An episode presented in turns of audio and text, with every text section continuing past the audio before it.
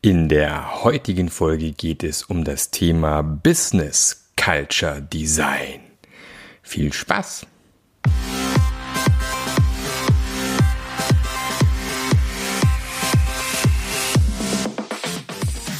Der Passionate Teams Podcast. Der Podcast, der dir zeigt, wie du Agilität erfolgreich und nachhaltig im Unternehmen einführst. Erfahre hier, wie du eine Umgebung aufbaust, in der passionierte Agilität entsteht und vor allem bleibt. Und hier kommt dein Gastgeber, Marc Löffler.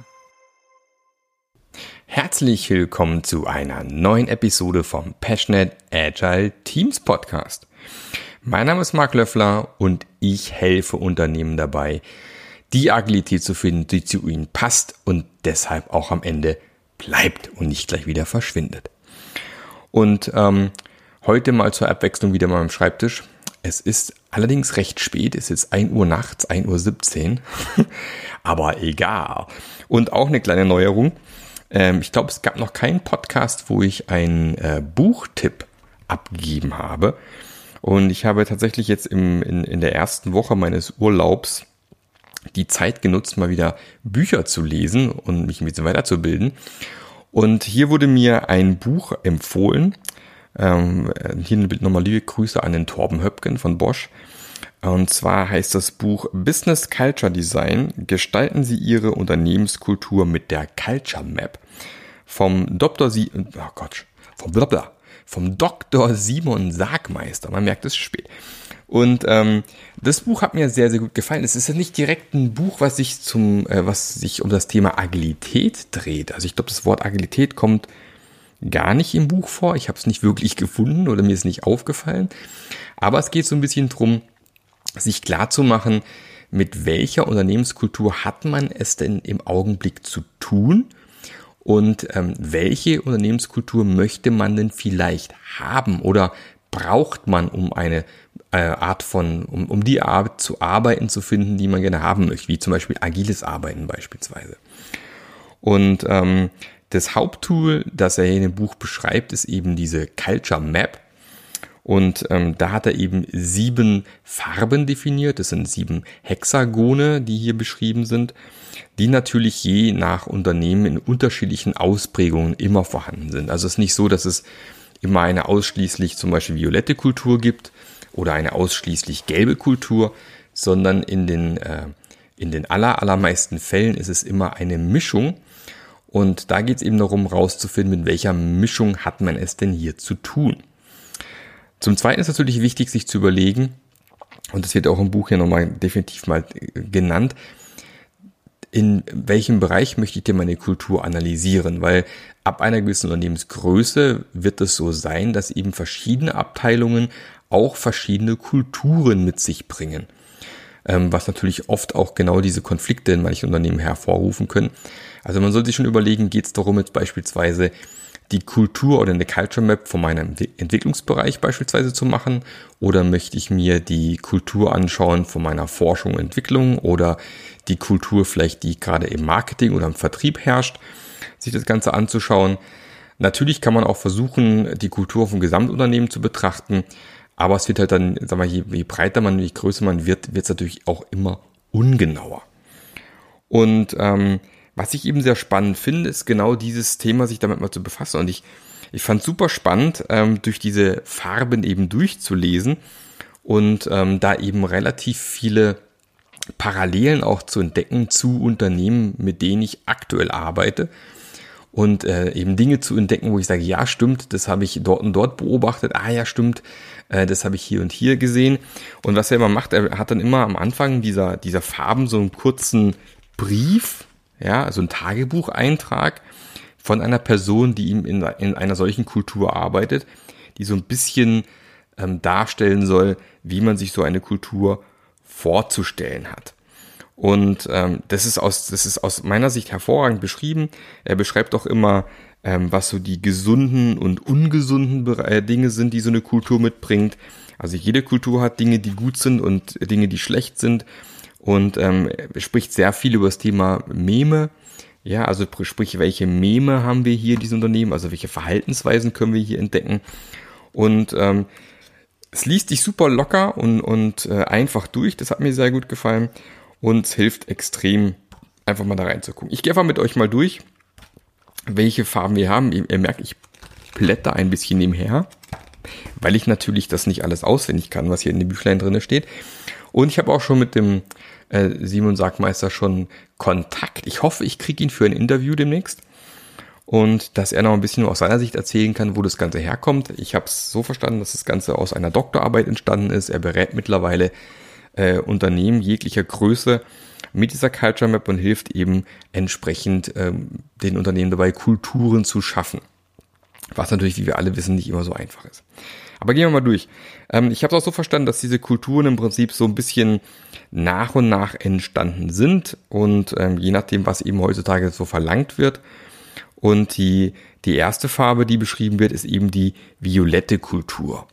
Das sind ähm, tatsächlich so Sippschaften, ähm, wo die Mitglieder dieser Kultur ein starkes Streben, sagen wir mal, nach Sicherheit haben und ähm, eine klare Identität irgendwie auch haben möchten und eine sehr, sehr hohe Loyalität auch zu dieser, sag mal, Sippschaft oder zu dieser Kultur einfach entsteht. Also es gibt ein, ähm, ein sehr, sehr hohes Vertrauen in die eigene Gemeinschaft und tatsächlich in eine patriarchalische Führung.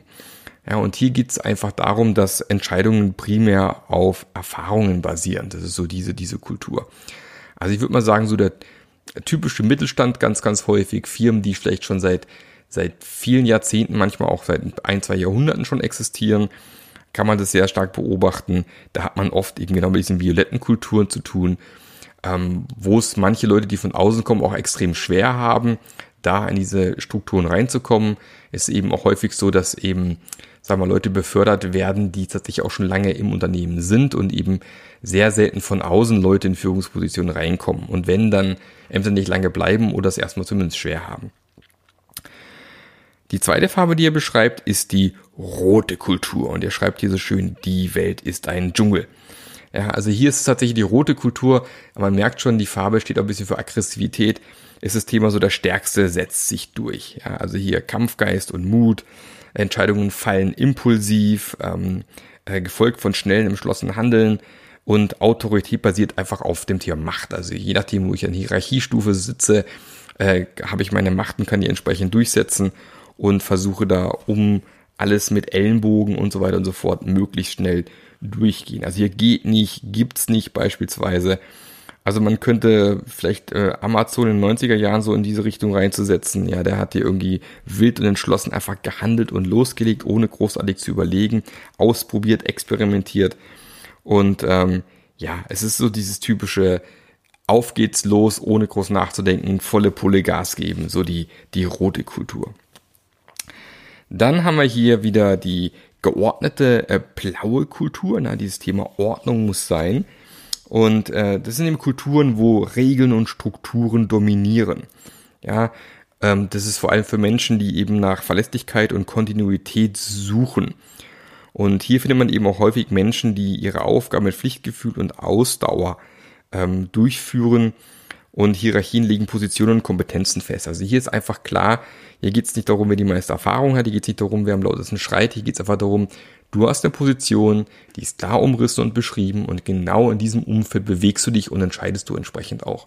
Also auch nicht über die Grenzen hinaus, sondern es gibt einfach diese ganz klaren Abgrenzungen und in dem Umfeld bist du. Also ein bisschen dieses Tayloristische, ja, ähm, wo man da drin hat, wo es einfach das Thema Massenproduktion, dieses gut geölte Rädchen in Getriebe, alles hat seinen Platz, klare Hierarchien, diese typischen äh, Matrix-Organisationen, die da drin sind beispielsweise.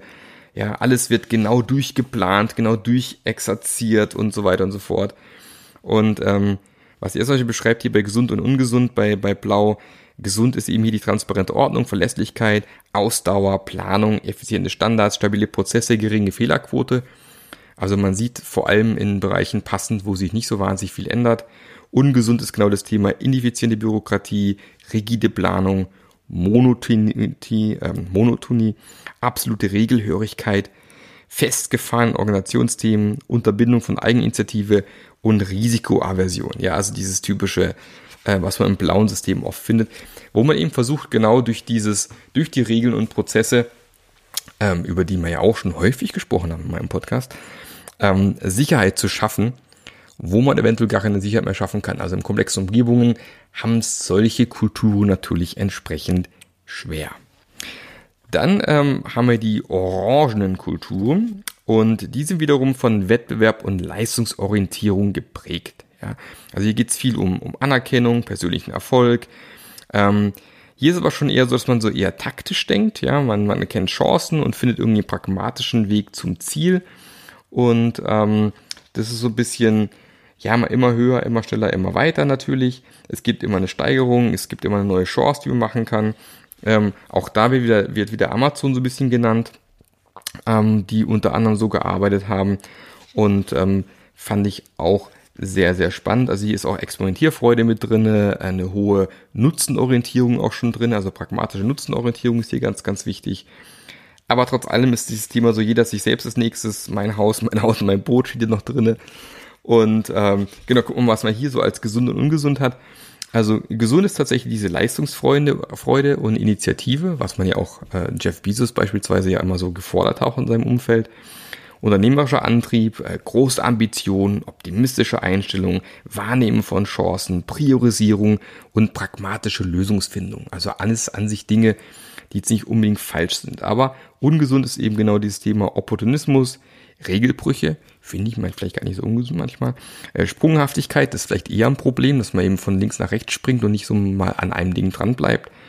Ähm, Verzettelungen, unendliche Möglichkeiten, genau diese Hidden Agendas, reine Selbstoptimierung und Sucht nach Bewunderung, die hier so ein bisschen im Weg stehen können. Also das ist so dieses Thema bei den orangenen Kulturen, das man hier so sehen kann. Ja, also sicherlich auch ganz, ganz oft im, im, Startup-Bereich, in, in sehr volatilen Umgebungen kann man sowas sehen, wo es sicherlich auch Sinn macht, ein bisschen so orange als, als Würze mit dabei zu haben. Definitiv. Die nächste Farbe, die er dann hier beschreibt, ähm, ist dann das Thema Grün. Ja, und äh, Grün ist dann ja eine Kultur, wo es darum geht, einfach eine angenehme, harmonische, Atmosphäre zu schaffen, in der der Mensch im Mittelpunkt steht. Also man könnte schon sagen, ist vielleicht schon so ein bisschen eine, eine agile Kultur, ne, wo der Mensch mehr in den Mittelpunkt rückt.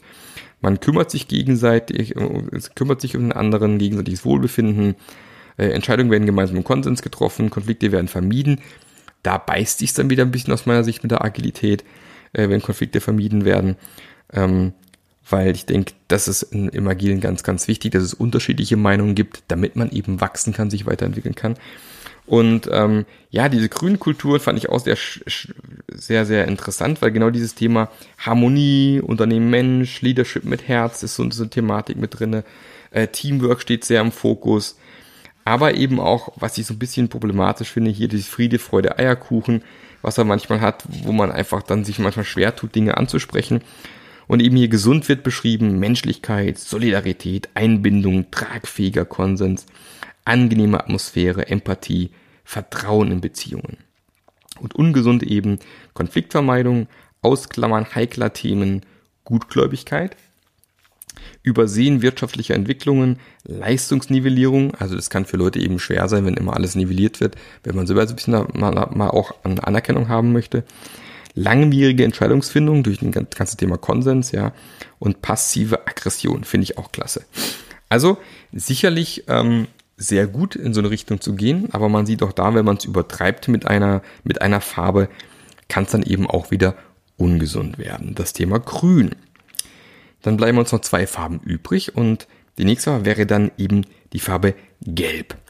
Und das ist für mich so die, die Nerd-Farbe, sage ich jetzt mal. Also die typischen Nerds, die so für sich alleine arbeiten möchten.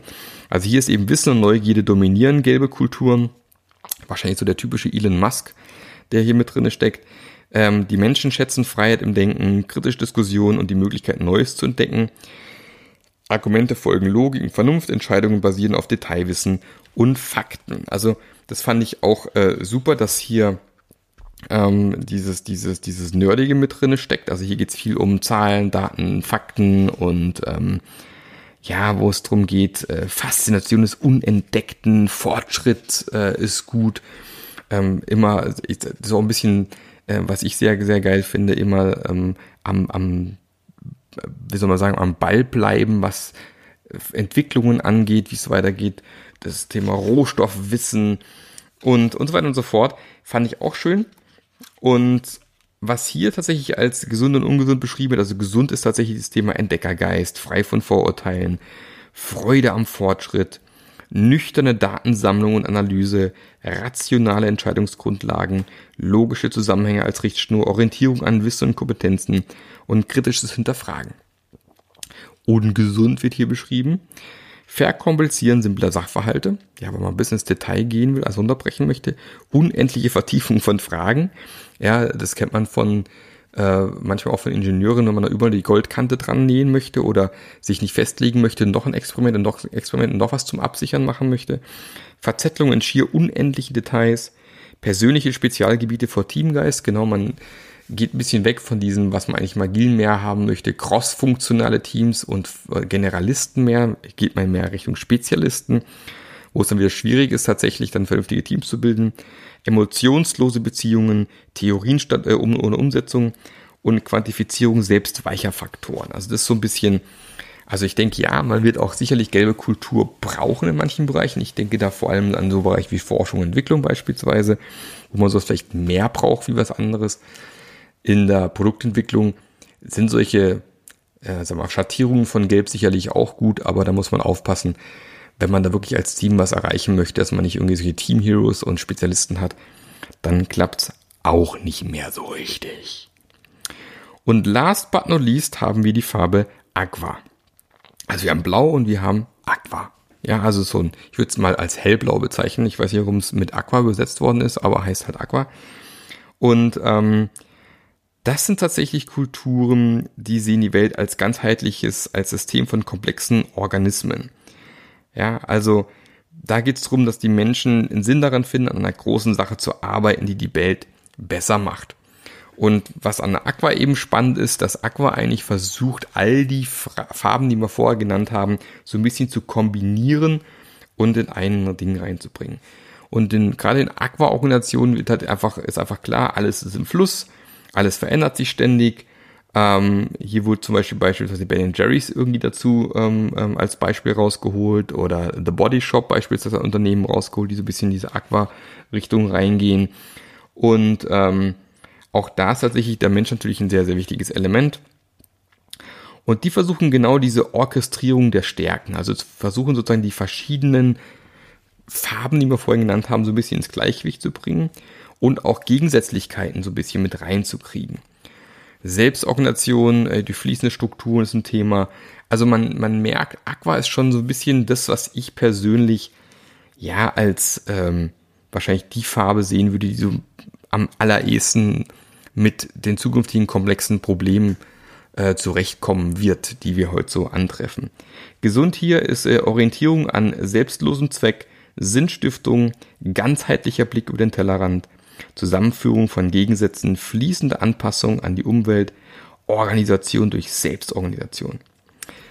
Ungesund ist hier eben äh, Untergehen in Komplexität, ja, utopische Vision, vage und unkonkrete Lösungen, Geringschätzung realer Probleme, überbordender Altruismus und Spiritualität, ja, kann natürlich passieren, und umständliche Vorgehensweise. Ähm, klar, also wenn man versucht, irgendwie äh, simple Probleme mit komplexen Herangehensweisen zu lösen, ist natürlich auch Banane, macht irgendwie auch keinen Sinn. Also super, super spannend. Und ähm, er hat dann nochmal so eine, so eine ähm, wie, sag ich, wie soll ich sagen, eine Übersicht nochmal geschaffen für die ganzen Farben. Also bei ähm, Violett beispielsweise ist die Herausforderung einfach damals gewesen, Gefahr, die Lösung war, mit anderen sich zusammenzuschließen. Das Motto ist, gemeinsam sind wir stark. Und äh, Sinnfindung findet statt durch Beitrag zum Gruppenwohl und die Helden sind da die erfahrensten. Und Wahrheit ist immer das, was der Anführer sagt und die Gruppe glaubt. Das wäre so violett. Ähm, bei Rot wäre es tatsächlich die Herausforderung die Unterordnung. Lösung, andere dominieren. Motto, die Welt ist ein Dschungel. Sinnfindung, dieses Selbstbehaupten, der Ich will vorne sein. Helden sind immer die stärksten und Wahrheit ist immer das, was sich durchsetzt. Ja, also hört sich schon stark nach Dschungel, Rambo und was ich was an. Ähm, Blau wäre dann Herausforderung, ist einfach das Chaos, in das man Ordnung bringen möchte. Ne? Lösung wäre Stabilität schaffen. Motto, Ordnung muss sein. hört sich so ziemlich deutsch an.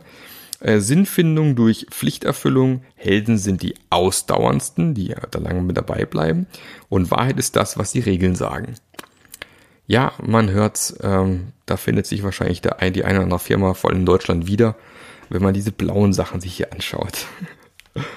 Orange, Herausforderung Vorbestimmtheit. Lösung äh, Schmied des eigenen Schicksals sein. Motto ist The Winner Takes It All. Sinnfindung durch persönlichen Erfolg. Die Helden sind immer die erfolgreichsten. Und Wahrheit ist, was einen selbst weiterbringt.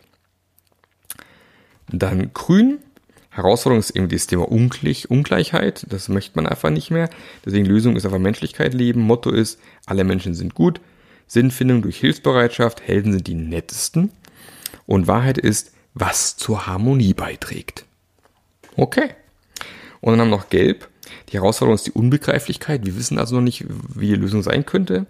Und Lösung ist erforschen, um zu verstehen. Motto ist sapere aude.